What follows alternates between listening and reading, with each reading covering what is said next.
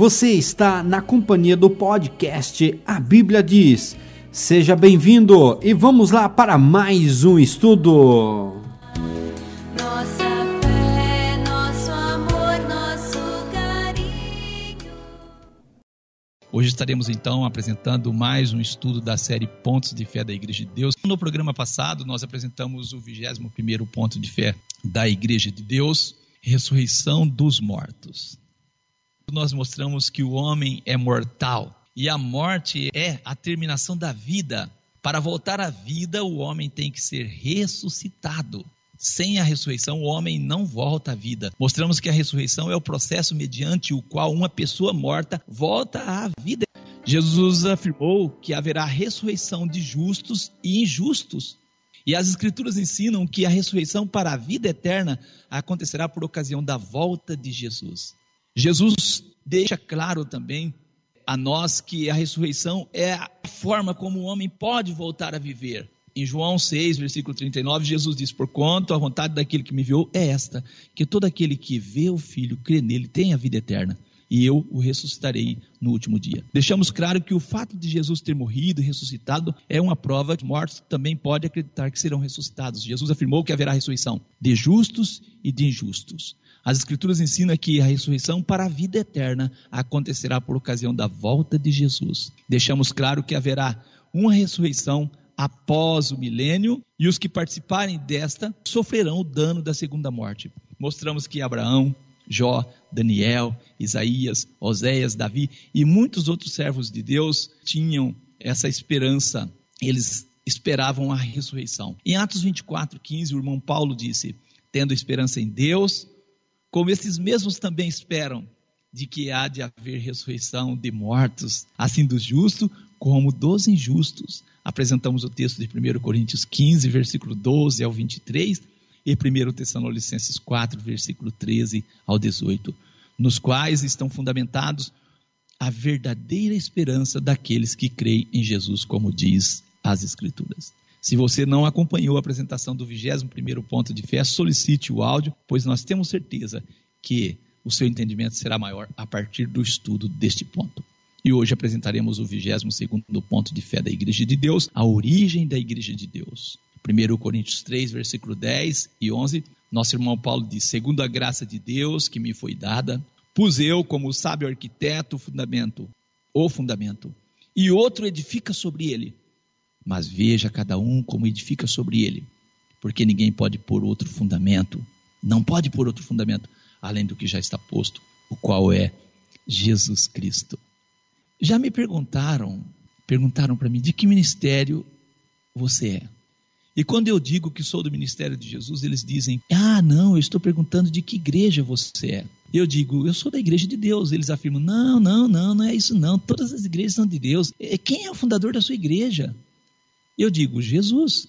E eles dizem, estou perguntando onde a sua igreja começou. Aí eu respondo, em Jerusalém. E por fim eles dizem assim para mim que eu estou fazendo confusão.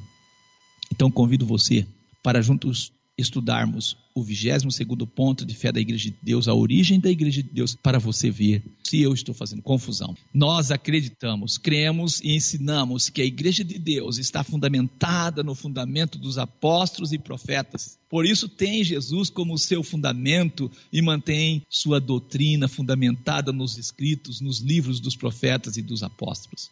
Nosso irmão Paulo confirma o que nós falamos. Ele diz assim: edificado sobre o fundamento dos apóstolos e dos profetas, de que Jesus Cristo é a principal pedra da esquina.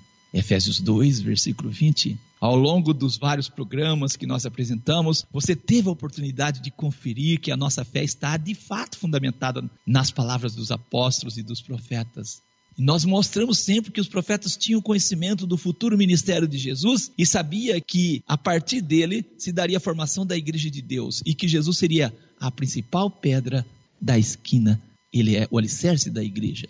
E assim as palavras do nosso irmão Paulo, que foram lidas no início, 1 Coríntios 3, versículo 10 e 11, segundo a graça de Deus que me foi dada, pus eu como sábio arquiteto o fundamento, e outros edifica sobre ele, mas veja cada um como edifica sobre ele porque ninguém pode pôr outro fundamento além do que já está posto, qual é Jesus Cristo. Isto mostra para nós que a igreja de Deus ela não foi edificada, ela está sendo edificada, ela foi fundada, mas não edificada. Edificada ela está sendo dia a dia. Por isso, nos Atos dos Apóstolos contém que dia a dia o Senhor agregava à igreja aqueles que se salvavam. Graças a Deus. Jesus Cristo é a principal pedra da esquina, Efésios 2 e 20. A pedra da esquina, e era a partir da pedra da esquina que a construção recebia sua definição, e a colocações de outras pedras, assim alinhando toda a construção, era a partir desta pedra fundamental, desse alicerce, que isso acontecia. Edificado sobre o fundamento dos apóstolos e dos profetas, de que Jesus Cristo é a principal pedra de esquina. Efésios 2 e 20. Edificar significa erguer, levantar ou construir algo.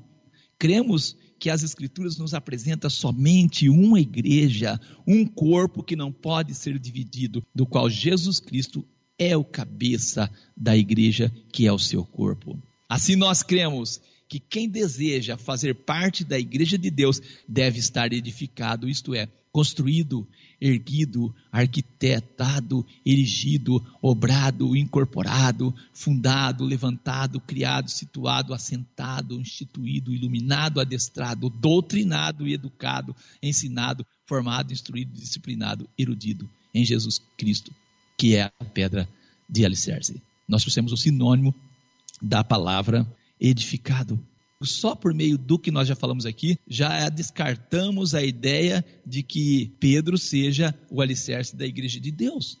Já é descartado. A igreja romana, ela ensina assim que Pedro é a pedra sobre a qual a igreja está edificada.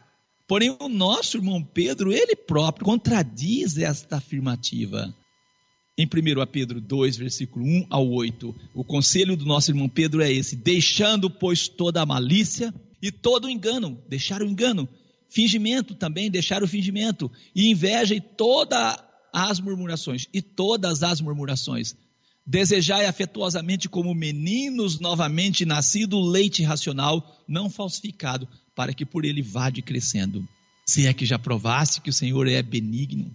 E chegando-vos para ele, o Senhor, pedra viva, reprovada na verdade pelos homens, mas para com Deus eleita e preciosa. Vós também, como pedras vivas, sois edificados casa espiritual e sacerdócio santo para oferecer sacrifícios espirituais agradáveis a Deus por Jesus Cristo. Por isso também na escritura se contém: Eis que ponho em Sião a pedra principal da esquina, eleita e preciosa, e quem nela crer não será confundido. E assim para vós, os que credes, é preciosa, mas para os rebeldes é pedra que os edificadores reprovaram. Essa foi a principal da esquina. É uma pedra de tropeço, rocha de escândalo para aqueles que tropeçam no que? Na palavra, sendo desobediente para o que também foram destinados. Deixando a malícia, o engano, o fingimento. Não adianta você fingir que faz parte da igreja de Deus quando você sabe que não é a igreja de Deus. Não adianta você estar se alimentando de algo falsificado. Por isso, nós apresentamos para você a origem da Igreja de Deus, para que você tenha certeza, não firmado pelas nossas palavras, mas pela palavra do nosso Deus. Eu digo aqui, não é harmônico com as Escrituras crer que Pedro é a pedra de alicerce da Igreja de Deus. O texto que lemos afirma que o irmão Pedro é parte da Igreja de Deus como nós mas não é a pedra de alicerce da igreja de Deus. Chegando-vos para ele, Jesus, pedra viva, e vós também como pedras. Não é isso? Nós somos pedras também nesta construção que é a igreja de Deus. Então, se perguntar, Pedro é a pedra? Pedro é a pedra, sim. Mas Pedro não é a pedra de alicerce. Pedro é uma pedra como nós podemos ser e somos uma pedra na construção da igreja de Deus. Também nós temos em Atos 4, 11, o irmão Pedro diz: Jesus é a pedra que foi rejeitada por vós, os edificadores, mas é a pedra principal. Amém? Tentando provar que a Igreja Católica foi a primeira e que é a Igreja de Deus, o que a Igreja Católica fez? Eles embaralharam as palavras gregas Petrus, Petrus e Petra encontrada em Mateus 16, versículo 18, trapacearam com explicação e interpretação tendenciosa, tentando confundir a cristandade. Uma vez que Petros quer dizer seixo, pedrinha. Petros é isso, seixo, pedrinha. E Petra significa rocha, que no textos e contextos bíblicos é Cristo, sobre o qual está sendo edificada a igreja de Deus. Cristo disse ao apóstolo: Tu és Petros, tu és pedra pequena. E sobre esta pedra, que esta rocha edificarei a minha igreja. Se você consultar um dicionário grego, você vai ver as palavras Petros, seixo, pedrinha e Petra, rocha. Petros, pedrinha e Petra, rocha. Nenhum autor grego jamais empregou a palavra Petros no sentido de Petra. Se Pedro, eu digo, é o alicerce da Igreja Católica, isso é uma prova que ela não é a Igreja de Deus. Por quê? Porque na Igreja de Deus, Jesus é o alicerce dela. A igreja da qual o nosso irmão Pedro fazia parte, ele não era ali pastor de pastores. Lá ele era pastor juntamente com os outros pastores. Ele não era papa, ele nunca foi chamado de pai. O nosso Senhor Jesus mesmo diz que não é para chamar ninguém de pai. E o próprio irmão Pedro disse que Jesus é a pedra angular. O irmão Paulo disse que não podemos lançar outro fundamento além do que já está posto. O nosso Senhor Jesus continua sendo o fundamento rejeitado por muitos e trocado pelo fundamento dos homens. É isso, muita gente quer fazer parte de igrejas, mas não da igreja de Deus. Quando nós falamos igreja de Deus, as pessoas assustam.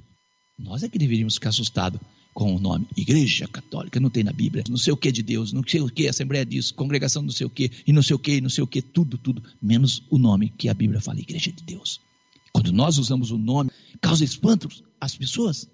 Quando nós devíamos ficar espantados com o nome que os homens inventam, ainda põe nas suas placas que o fundador é o fulano tal, é o cicrano, é o cicrano. De onde veio essa ideia de que Pedro foi o primeiro papa e que foi o alicerce da igreja de Deus? Leão I, é considerado o verdadeiro fundador do primado romano, a posição do Papa como titular da mais alta autoridade da igreja. Esse Leão foi o primeiro a formular a alegação de que o Papa e Bispo de Roma é representante do apóstolo Pedro. Então, todos os papas são representantes do apóstolo Pedro. E eles, segundo essa alegação de Leão I, diz o seguinte: que eles detêm a responsabilidade supra-regional, quer dizer, sobre todas as regiões, e a autoridade como príncipes apóstolo, que é príncipe dos apóstolos, sobre a totalidade dos bispos de toda a igreja.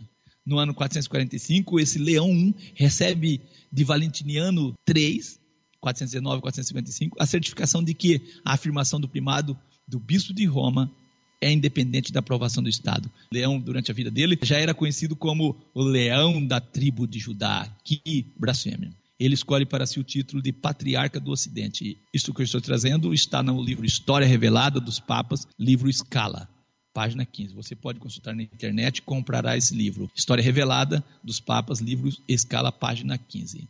Então, a alegação de que a Igreja de Deus também é parte da divisão da Igreja Católica Romana não é verdadeira. Vamos ler as palavras do irmão João. Muita gente diz assim: ah, vocês saíram da igreja católica, a igreja católica foi a primeira e vocês saíram dela. Os evangélicos saíram da igreja católica.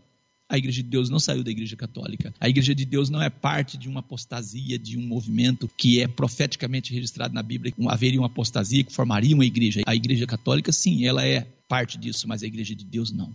Nosso irmão João, escrevendo, ele registrou em 1 João 2, versículo 18 e 19: Filhinhos, é já a última hora. E como ouviste que vem o anticristo, também agora muitos, muitos se têm feito anticristo, por onde conhecemos que é já a última hora. Saíram de nós, saíram de nós, mas não era de nós. Porque se fosse de nós, ficaria conosco. Mas isto é para que se manifeste que não são todos de nós. Saíram de nós, anticristo. Ah, anticristo. aí está falando do anticristo. Muitos anticristo. Todo homem que funda uma igreja ele é anticristo, ele tomou o lugar de Cristo. Todo pastor que é pastor de pastores, ele é anticristo. Todo homem que diz quem manda aqui na igreja sou eu, ele é anticristo.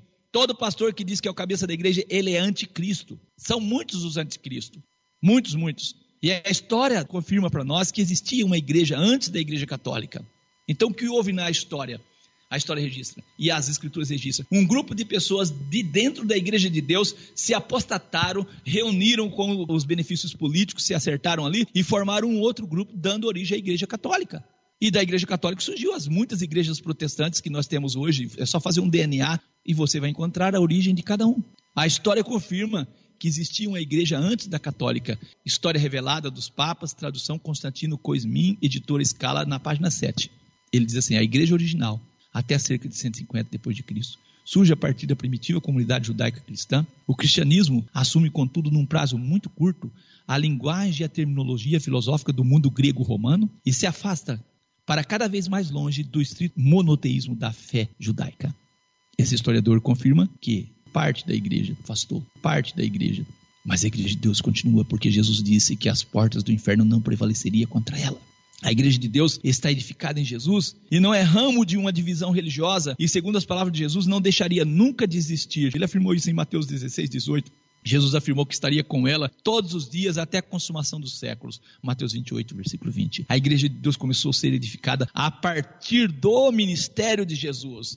1 Coríntios 3, versículo 9 a 11, nosso irmão Paulo fala: porque ninguém pode pôr outro fundamento além do que já está posto, qual é Jesus Cristo. Cada um edifica sobre este fundamento. Assim como o irmão Pedro, o irmão Paulo também acreditava, ensinava que a igreja de Deus está sendo edificada e deve estar sendo sempre edificada no fundamento que está posto, qual é Jesus Cristo. Nós entendemos que foi a partir do ministério de Jesus que a igreja de Deus começou a ser edificada. Lucas 3, versículo 23 diz assim: Jesus, ao começar o seu ministério, tinha cerca de 30 anos. Eu estou lendo aqui a, a, tradução João Ferreira de Almeida, revista e corrigida. O ministério de Jesus é harmônico com as palavras de Deus anunciadas por seus profetas. Infelizmente, em nossos dias, há muita confusão de ministério. Cada um fala o que quer, prega o que bem acha correto. Daí surgem os muitos erros doutrinários que nós conhecemos. Eu repito, foi a partir do ministério de Jesus que a igreja de Deus começou a ser edificada. Você, sabendo disso, que Jesus começou o ministério,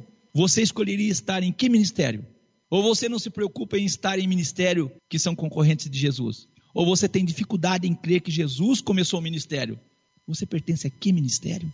Quem é o fundador da igreja que você congrega? Qual o nome dela? Onde ela começou? Quantas igrejas Deus tem? Quantas? Quantas cabeças tem a igreja de Deus? Sabendo que a igreja é o corpo de Cristo, quantos corpos Jesus tem? Jesus tinha cerca de 30 anos quando começou o seu ministério. Atos, capítulo 1, versículo 16 e 17. Homens, irmãos, convinha que se cumprisse a escritura que o Espírito Santo predisse pela boca de Davi acerca de Judas, que foi guia daqueles que prenderam a Jesus, porque foi contado conosco que alcançou sorte neste ministério. Judas era parte do ministério de Jesus. Judas não montou ministério para ele.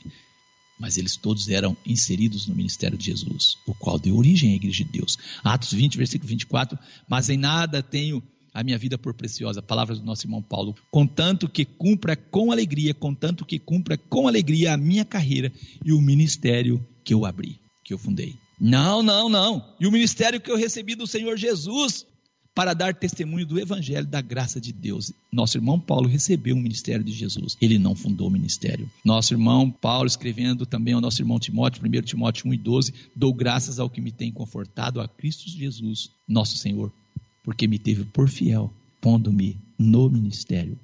Amém? 1 Coríntios 16 e 15, agora vos rogo, irmãos, sabeis que a família de Estéfanas é as primícias da Caia e que se tem dedicado ao ministério dos santos. Amém? Você acha possível fazer parte do ministério de Jesus sem pertencer à igreja que Jesus fundou? Será que é possível isso? Que tipo de erros estão cometendo os fundadores de igrejas diante dos claros ensinos das Escrituras? Ao fundar igrejas, estão atestando que a igreja fundada por Jesus não existe mais. Isto é sério. Porque se crescem que ela, a igreja de Deus, existe, não estaria montando concorrência. A igreja fundada por Jesus era um elo com o judaísmo, não era com o paganismo, com o romanismo, não, com o judaísmo. Hoje as igrejas parecem mais com Roma pagã, a mitologia que os, os, os romanos e gregos pregavam, do que com as escrituras. A igreja fundada por Jesus era um elo com o judaísmo. Dizer que a igreja que Jesus fundou não existe mais é legitimar a igreja católica. É isso. E quase 100% dos crentes creem que Jesus é a pedra sobre a qual a igreja está edificada, só que na prática negam. E como surgiu as muitas igrejas que conhecemos hoje? Surgiram da vontade dos homens em ocupar o lugar de Jesus. Constantino foi o primeiro imperador romano a ocupar a autoridade de cabeça em uma igreja. Ele é considerado na história como o 13 terceiro apóstolo. Olha, Podemos dizer que a partir disso a figura do Papa como cabeça da igreja surgiu a partir de Constantino. A história confirma que do Império Romano surge uma igreja que, por sinal, traz até em seu nome Roma. E você já olhou que Roma é o contrário de amor? É só ler o contrário, você vai ver. Roma é o contrário de amor. E do Império Romano surge a Igreja Católica, e da Católica surge a Reforma por meio de Martim Lutero, e da Reforma surgem as muitas igrejas evangélicas que nós conhecemos hoje. E a cada dia um briga com o outro, outro briga com o outro e funda mais igreja. E a cada dia surge uma igreja nova, um novo fundador, e assim Jesus não pode ser o fundamento dessas igrejas, dessas muitas igrejas. E por isso ele é a pedra rejeitada pelos homens. O ministério foi iniciado por Jesus. Quem quer edificar a igreja de Deus deve reconhecer que Jesus é o fundamento dela e devem buscar pertencer ao ministério de Jesus, à igreja de Deus. Sendo assim, nada justifica fundar ministérios que não têm o fundamento dos apóstolos e dos profetas. Jesus disse ao fundar a igreja de Deus, e as portas do inferno não prevalecerão contra ela, Mateus 16, 18, na parte B. Ele mesmo estaria com ela, Mateus 28, versículo 20, que ela seria protegida das perseguições dos 1260 anos, conforme está em Apocalipse 12, versículo 6 e 14, que ela voltaria a profetizar a povos, nações e línguas, Apocalipse 10, versículo 11. A igreja que Jesus fundou nunca deixou de existir.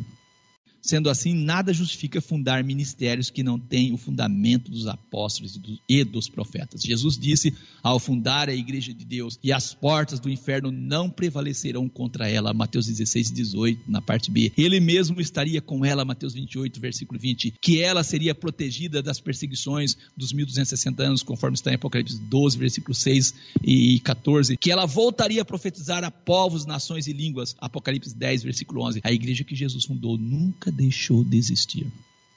O que afirma os fundadores de igrejas? O que eles afirmam e por quê? A maioria dos fundadores de igreja concordam que a igreja católica já foi a primeira igreja e que já foi a igreja de Deus. E que depois, eles dizem, de um tempo, ela se apostatou, desviou da verdade. E por isso Deus levantou Lutero para reformar a igreja de Deus. Esta é a crença da maioria dos evangélicos. Lutero é chamado por eles o grande reformador. Cada dia, a cada dia surge um novo reformador. Baseado no que nós vimos até esse momento. É esta a verdade? Diz os protestantes que Lutero foi um anjo, outros dizem que foi um escolhido por Deus para consertar o que estava errado na igreja. O que Lutero consertou? Batiza criança até hoje a igreja luterana.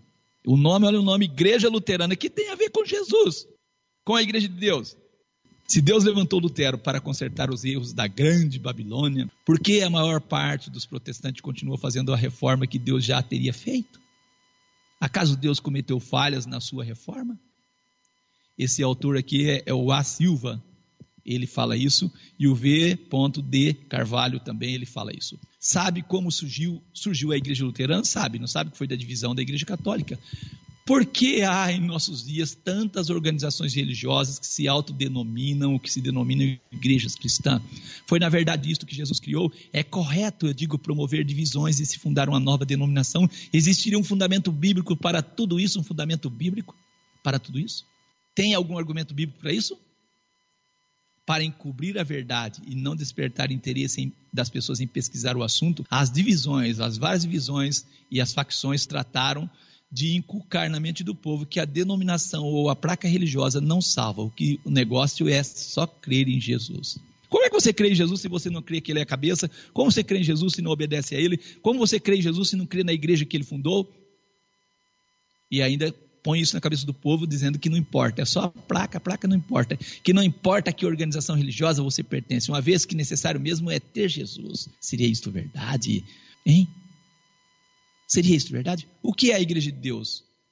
Olha, vamos ler o que é a igreja de Deus. Efésios 1, versículo 22 e 23. E sujeitou todas as coisas a seus pés, aos pés de Jesus, e sobre todas as coisas o constituiu como cabeça da igreja, que é seu corpo, a plenitude daquele que cumpre tudo em todos. A igreja é o corpo de Jesus. Eu pergunto, quantos corpos Jesus tem? O que Jesus é da igreja? Efésios 5, 23. Porque o marido é a cabeça da mulher, como também Cristo é a cabeça da igreja, sendo ele próprio, Jesus próprio, o salvador do corpo. A igreja é a noiva de Cristo. Quantas noivas, quantas esposas, eu digo, noiva Jesus tem? Jesus é o cabeça de todas as igrejas hoje? Colossenses 1, versículo 18, a seguir, e o versículo 24 ele é Jesus, ele é a cabeça do corpo, da igreja. É o princípio e o primogênito dentre os mortos, para quem tudo tenha a preeminência. Regozijo-me, versículo 24, no que padeço por vós, e na minha carne cumpro o resto das aflições de Cristo pelo seu corpo, que é a igreja de Deus. Jesus é o salvador da igreja, que ele não é o cabeça. O que você acha? Hã? A Bíblia deixa claro, então, que Jesus fundou uma igreja, que ela sempre ia existir e que Jesus é o cabeça dela. Ela é o corpo de Jesus. Nós falamos aqui dos fundadores de igrejas aqui, mostramos quem é o fundador da igreja de Deus, mostramos a origem da igreja apostatada ou das igrejas apostatadas. Falamos aqui um pouquinho sobre Lutero, e ele até fundou uma igreja. Pesquisa a origem das muitas igrejas, quem são os seus fundadores. Agora eu pergunto, você quer fazer parte de que igreja? Da igreja de Deus ou das igrejas dos homens? A história confirma que existia uma igreja cristã separada de Roma. História revelada dos papas, livro Escala, página 21 e 22. A igreja católica coloca a sua afirmação de representação exclusiva contra outras comunidades de fé cristã. E para assegurar e desenvolver o seu poder secular, cada vez mais com recursos da Inquisição, ou seja, com a difamação, tortura e assassinatos. Foi isso que a Igreja Católica fez para se manter no poder. O papado medieval alcança o seu clímax no meio do século XIII.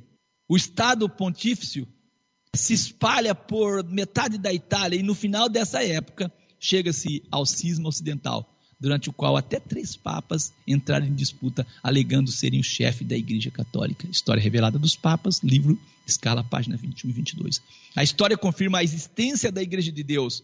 A Igreja de Deus sempre foi congregacional, comunitária, pois seu cabeça é Jesus. Se a igreja morreu em 313 e só nasceu na reforma, como dizem alguns historiadores do cristianismo, então Cristo mentiu. Pois por 1260 anos a igreja permaneceu derrotada por Satanás, e assim as portas do inferno prevaleceu contra ela. Teria caso Satanás fechado a porta da igreja de Deus por 1260 anos? Não, não, não, de forma alguma. Pois Cristo fez outra promessa em Apocalipse 3 e 7. Se você acreditar que a igreja católica já foi a igreja de Deus, o que você está afirmando? Olha, se você crê isso, você está afirmando que faz parte da igreja apostatada.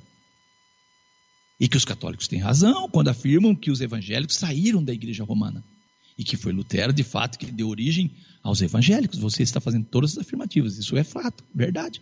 Assim você está afirmando, afirmando não pertencer à igreja que Jesus fundou. E agora, meu amigo, você vai continuar acreditando nisso? Quando nós falamos que pertencemos à igreja de Deus, notamos que as pessoas ficam espantadas, estranham, olhando para a gente. Você sabe como foi denominada a igreja que Jesus fundou? Gálatas 1, versículo 13. A igreja de Deus. E o nosso irmão Paulo fala que perseguia a igreja de Deus e assolava antes da sua conversão. 1 Coríntios 15, versículo 9. A igreja de Deus, de novo. 2 Coríntios 1, versículo 1. A igreja de Deus, que está em Corinto. 1 Coríntios 1 e 2. A igreja de Deus. Amém? Você viu isso? São textos e textos denominando a igreja de Deus. 1 Coríntios 11, 22 também está aqui. A igreja de Deus. Atos 20, versículo 21, está registrado a igreja de Deus. 1 Coríntios 10, 32, a igreja de Deus. Portai-vos de modo que não deis escândalo nem a judeu, nem a grego, nem a igreja de Deus. Qual o nome da sua igreja? Qual? Quem devia achar estranho os vários nomes dados às milhares de igrejas em nossos dias? Somos nós. Somos nós. Então, o que aconteceu? A árvore genealógica do catolicismo é assim. Do catolicismo saem os ortodoxos, calvinistas em 1534, Lutero sai em 1516, os anglicanos é, eles saem ali em 1633. Aí deles vão saindo várias igrejas. Surge os metodistas em 1739, os adventistas em 1843, é, os anabatistas em 1639, os presbiterianos, depois a, a, congregação cristã em 1910, a Assembleia também em 1910, e vai seguindo, vai saindo os grupos, vai saindo o grupo, vai saindo os grupos, vai saindo os grupos. É assim que surgiu as igrejas. Como é que se deu toda essa divisão? Vamos trazer aqui para você um pouco de como se deu essa divisão. No século 3 e 4, concílios desses grupos que apostataram aprovaram a santificação do domingo, a proibição de judaizar, eles diziam que judaizar seria guardar o sábado. Nesses concílios, o Filho de Deus, Jesus Cristo, passa a ser equiparado, igualado ao Pai. Os dois são Deus, mudando apenas a função. E o Espírito do Pai, o Espírito do nosso Deus, passa a ser uma terceira pessoa. E aí o que acontece? acontece a divisão. Uma parte da igreja é perseguida nas montanhas e deserto por toda a Idade Média. Outra parte da igreja se torna secular, passa a exercer grande poder político na Idade Média. Aí lá na frente acontece novamente uma divisão. No século XVI surge o protestantismo, por meio de Lutero e outros. Por outro lado, a igreja dominante impõe mais perseguição, persegue mais. Surge do protestantismo as várias igrejas do século XIX e XX, evangélicas e pentecostais. E a igreja dominante ainda preserva doutrinas oriundas das filosofias gregas e latinas. Do protestantismo surgem as várias igrejas. Aí, em determinado momento, esses grupos que saíram da igreja católica, porque Lutero era um católico, ele passa a ser um pastor, se autodenomina um pastor, e dele saem várias igrejas. Lá em determinado tempo, essas igrejas descobrem doutrinas equivocadas que eles traziam da igreja mãe. Mas ainda assim, eles guardam a essência doutrinária da igreja romana, como trindade, domingo, imortalidade da alma, céu como morada e essas coisas. E diante disso tudo, fica claro pela história que a igreja de Deus sempre existiu e Jesus não pode ser mentiroso. Eu trago vários questionamentos aqui. Onde estava a igreja de Deus? Onde estava a igreja de Deus quando parte dela se apostatou da sã doutrina no terceiro século? Onde estava a igreja de Deus durante a chamada Idade Escura de 538 a 1798? Leia as profecias, você vai encontrar. Onde estava a igreja de Deus quando Martinho Lutero se levantou contra o clero? Onde estava a igreja de Deus quando surgiram os grandes movimentos religiosos calvinistas, luteranismo, anglicanismo e outros e outros? Onde estava a igreja de Deus quando surgiram as grandes igrejas batistas, anglicanas, metodistas, presbiterianas, pentecostais e adventistas?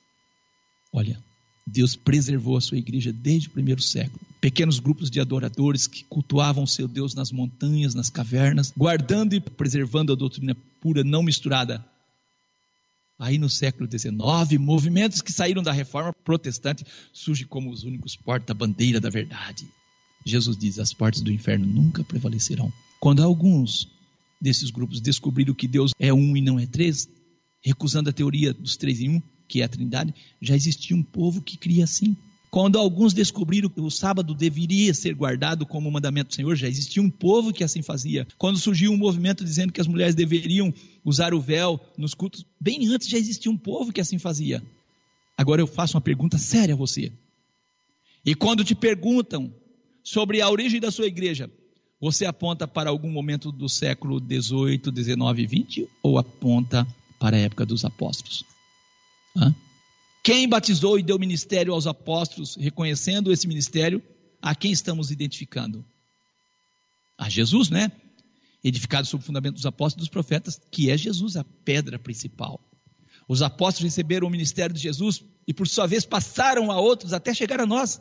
Esse ministério nunca foi interrompido, caso contrário, a igreja de Deus deixou de existir. E Jesus ficaria como mentiroso, porque ele diz: as portas do inferno não prevalecerão Mateus 16 e 18, contra a igreja. Apocalipse 3 e 7. Isto diz o que é santo, o que é verdadeiro, o que tem a chave de Davi, o que abre ninguém fecha, e fecha ninguém abre. A igreja de Deus permanece firme, pois ela é a coluna e firmeza da verdade. Ela é a coluna e firmeza da verdade. 1 Timóteo 3 e 15. Mas se tardar, para que saiba como convém andar na casa de Deus, que é a igreja do Deus vivo, a coluna e firmeza da verdade. Que Deus te abençoe. Que Deus possa te dar graça. Que você possa encontrar essa fé verdadeira. Que você possa fazer parte do corpo de Cristo, que é a igreja de Deus. A igreja de Deus está viva, a igreja de Deus existe, a igreja de Deus passou por dificuldades, a igreja de Deus foi perseguida tanto por protestantes como por católicos, sempre foi perseguida. A igreja de Deus está de pé, a igreja de Deus existe, por ela e por meio dela você pode alcançar a salvação. Que Deus te abençoe em nome de Jesus. Graças a Deus. Nós estaremos orando em nome de Jesus. Querido e eterno Pai, graças te damos por esta oportunidade Damos graças a Deus por ter nos sustentado e por ter nos guiado no caminho da verdade. Nosso Senhor Jesus disse: Conhecereis a verdade e a verdade vos libertará. Nosso irmão Pedro escreveu que é para nós deixarmos todo o engano, todo o fingimento, desejarmos como recém-nascidos o leite racional, para que por ele nós vamos crescendo. Nós sabemos que vivemos num mundo hoje onde as pessoas têm certeza que não está bem as coisas. Os homens brigam, brigam, brigam e fundam igrejas que servem para si próprio não para a salvação das pessoas. Mas muitas pessoas, por necessidades materiais, acabam buscando auxílio nesses grupos e ali são assistidos. E quando a verdade é trazida a eles, eles ignoram. E são assim incentivados a não dar crédito à tua palavra. E o Senhor sabe que nós estamos falando isso com testemunho. Nós tivemos pessoas já que foram expulsas dos seus grupos onde pertenciam. Hoje são membros da Igreja de Deus, do corpo de Cristo, mas foram tratados com desprezo, foram desprezadas, foram colocadas num canto, mas tiveram, ó Deus querido, assim, a sua fé avivada por meio da tua palavra que traz esperança.